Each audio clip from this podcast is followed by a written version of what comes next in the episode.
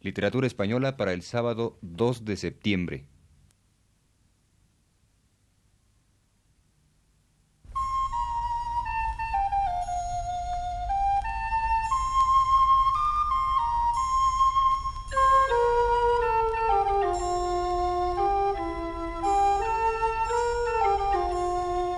Señoras y señores, muy buenas tardes. Les ofrecemos el programa Literatura Española que prepara para Radio Universidad el profesor Luis Ríos.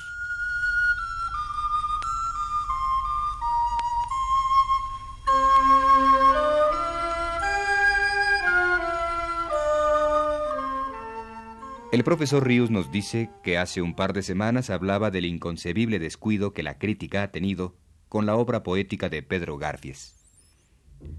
Dice, entonces ordené una brevísima antología de fragmentos críticos referentes a la poesía de este autor, que tenían el mérito, por una parte, de estar escritos por intelectuales de verdadera significación en nuestra lengua, y por otra, de ser textos que no le regateaban grandeza al poeta andaluz.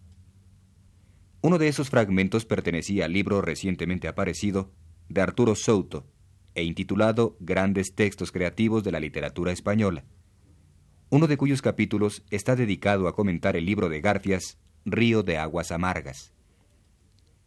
Como se trata de un artículo no sólo de gran calidad crítica, sino lleno de justicia también, pues sitúa al poeta en el linaje de los grandes poetas españoles contemporáneos, que es a mi juicio el que le corresponde, y en el que el resto de la crítica, salvo alguna otra excepción más, aún no ha querido verlo, Creo de interés cerrar hoy esta serie de pláticas que he venido dedicando a Pedro Garfias, dando lectura casi completa al citado artículo de Arturo Souto. De esta manera quiero yo también, que tanto he hablado aquí de la personalidad y obra de don Pedro, buscar apoyo en otra voz crítica que me inspira profundo respeto, y que en consecuencia siento que me acompaña en este caso. Hace 44 años, escribe Arturo Souto, en 1923, Pedro Garfias escribió su primer libro, El ala del sur.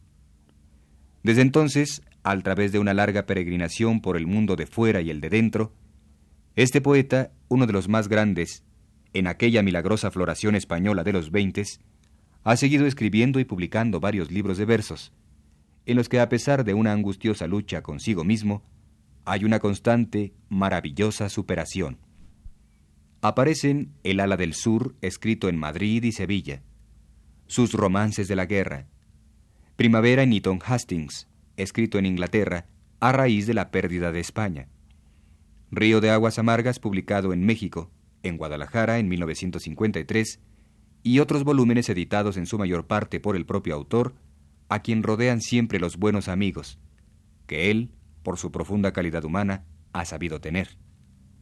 Pero la crítica la historia literaria, no han sido hasta hoy justas en la apreciación de Garfias, sigue diciendo Souto. Su poesía, que aflora de sus bolsillos en papeles arrugados y que no pocas veces ha dejado perder, como un viejo juglar en las tabernas, no ha sido aún rescatada por los cazadores de palabras, ni se corona con los laureles de la fama publicitaria. Porque Garfias, lírico hasta la médula de sus huesos, no sabe de disciplinas, ni ha tenido nunca sentido práctico. Su vida para muchos es por completo inoperante. Platón debió presentirlo al querer excluir de su bien ordenada república a los poetas. Pero muy poco nos interesa lo que Platón pensara sobre la eficacia de los poetas.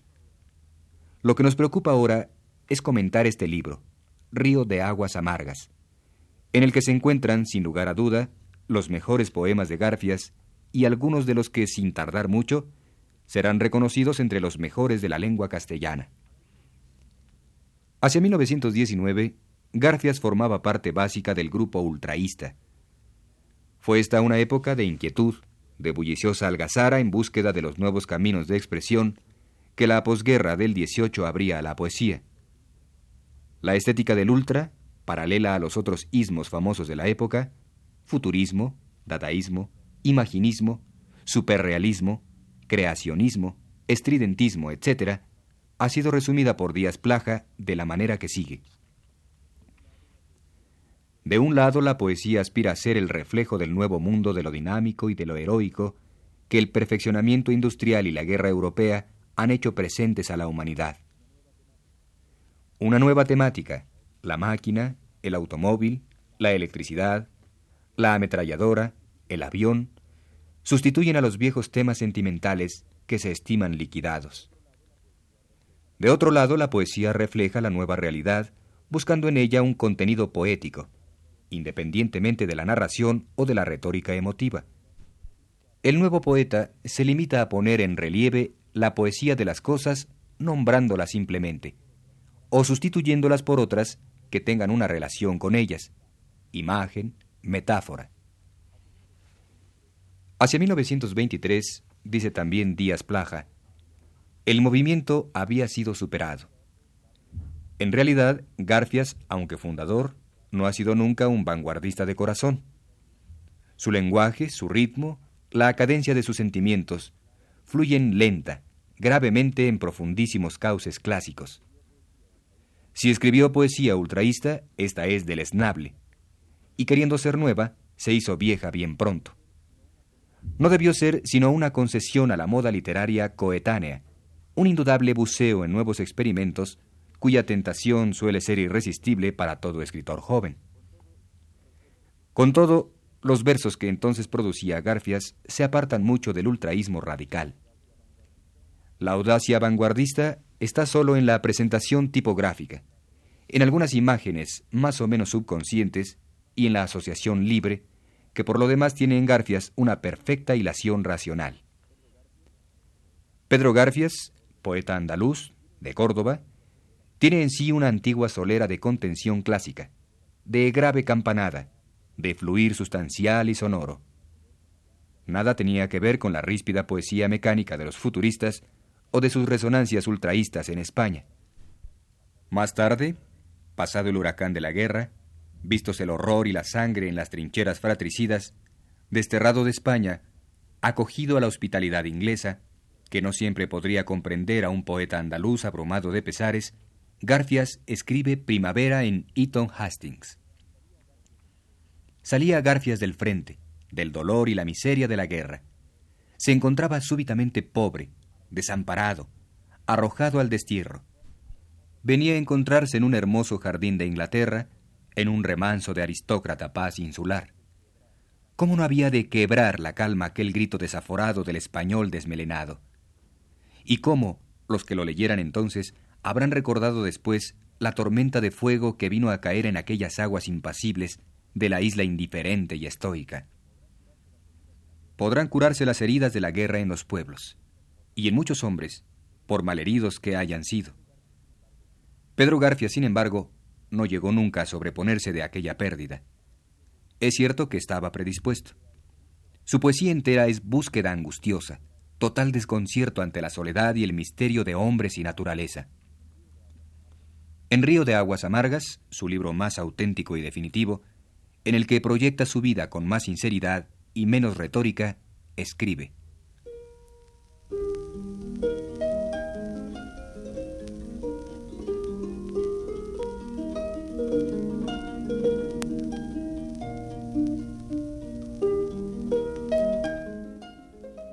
Cuando me tiro de noche en el ataúd del lecho, que es menos duro que el otro, porque ya sabe mis huesos, me pongo a mirar arriba los astros de mis recuerdos. Aquel que se abrió de pronto cuando todo era misterio, el otro que se apagó antes de sentirse abierto. A veces grito iracundo, aquí me falta un lucero, aquí me sobra una estrella. ¿Quién hizo este firmamento? Una voz piadosa dice que no es cielo, sino techo.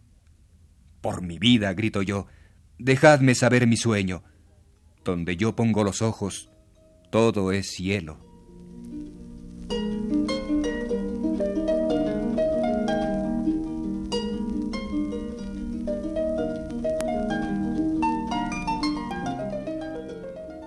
Poco a poco parece que el tiempo, la vida, su cotidiana lucha, van embistiendo esa poderosa naturaleza, ese inquebrantable temple. Río de aguas amargas, evocación de las graves y terribles coplas manriqueñas, es un libro de gran poesía. Y no por lo que tenga de conciso, de pureza clásica, de perfecto dominio de la palabra, sino porque cada una es en él una proyección de alma. Inmersos en amarga y viril tristeza, contiene versos breves y terribles, dichos al desgaire.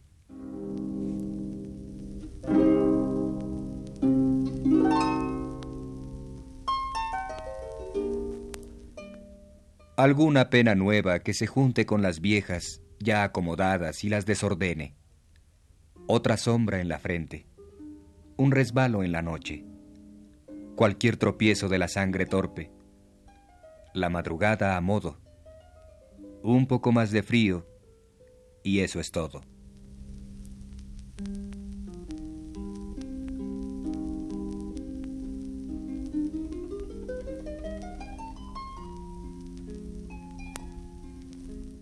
Y de la situación puramente personal, del infierno físico, del estupor que en este poeta impráctico produjo el mundo apenas abrió los ojos, se induce la sublimación ontológica, la amarga síntesis.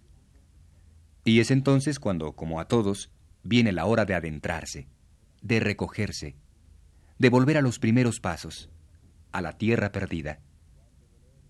Cuánto dolor en esos poemas donde el autor parece querer remontar el río de las aguas amargas, llegar a su fuente, invertir el tiempo insensible. Va a la búsqueda de los primeros días, quiere reparar algo de en los orígenes. Así escribe a su padre.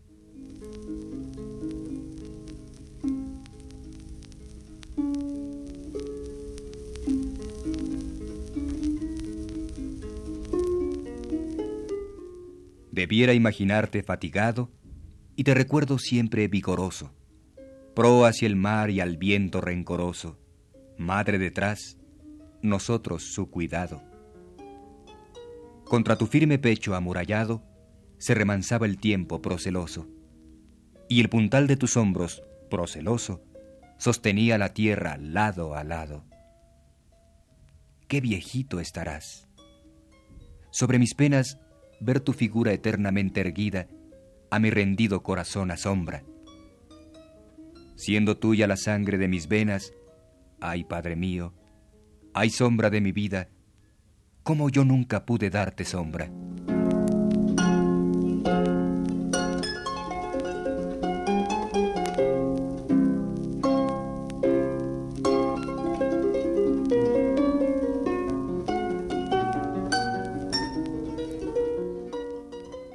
Como los poetas del 16 y 17, Garfia se revela contra el tiempo. Estén su voz vieja y aguardentosa, temblorosa sus manos, débiles sus piernas, inválido ante el vértigo, aún le quedan palabras cada vez más esenciales, más puras, más certeras. El arma del poeta es su palabra, y con ella embiste al tiempo, a ese tiempo que avanza con pasos quedos. En Garfias, como en otros poetas, se puede delinear su obra en un círculo, en un ciclo donde orígenes y términos se tocan. Uno de los rasgos predominantes en su obra, que no es precisamente llana, ni en calidad ni en tono, es el amor, una fuerte querencia por todas las cosas. En el fondo de su lírica hay un ingenuo, maravilloso espíritu franciscano.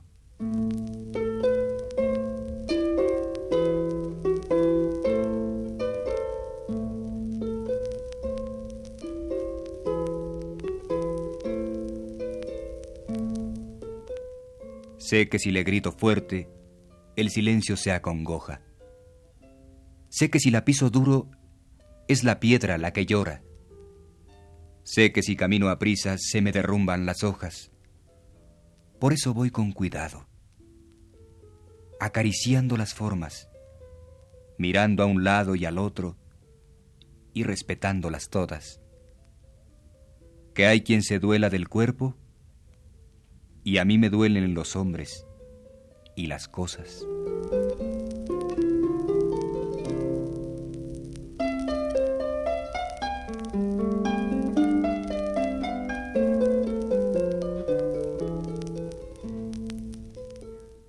Aunque de mucha cultura, prodigiosa memoria, conocimiento a fondo de los clásicos, tanto antiguos como modernos, Machado, por ejemplo, Garfias no es muy afecto a la teoría literaria. Su estética, directamente enlazada a su gran ternura y amor hacia todas las cosas, se resume en el siguiente poema magnífico.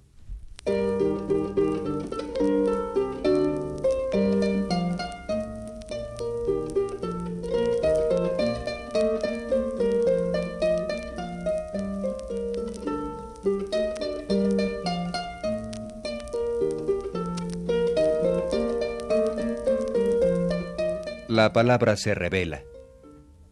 Si no la cuidas, se escapa, porque tiene su querencia. Te procura. De noche te asaetea. De día levanta el vuelo y se aleja. La palabra busca siempre su querencia. Antes de dormirte todo, hazte el dormido y espera.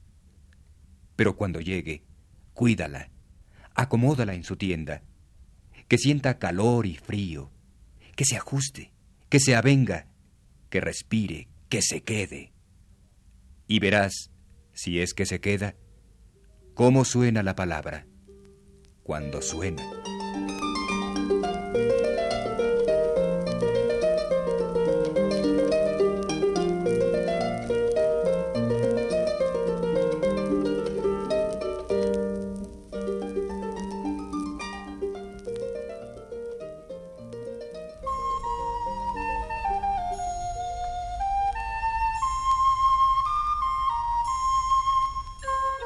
Fue así, señoras y señores, como presentamos a ustedes el programa Literatura Española, que prepara para Radio Universidad el profesor Luis Ríos.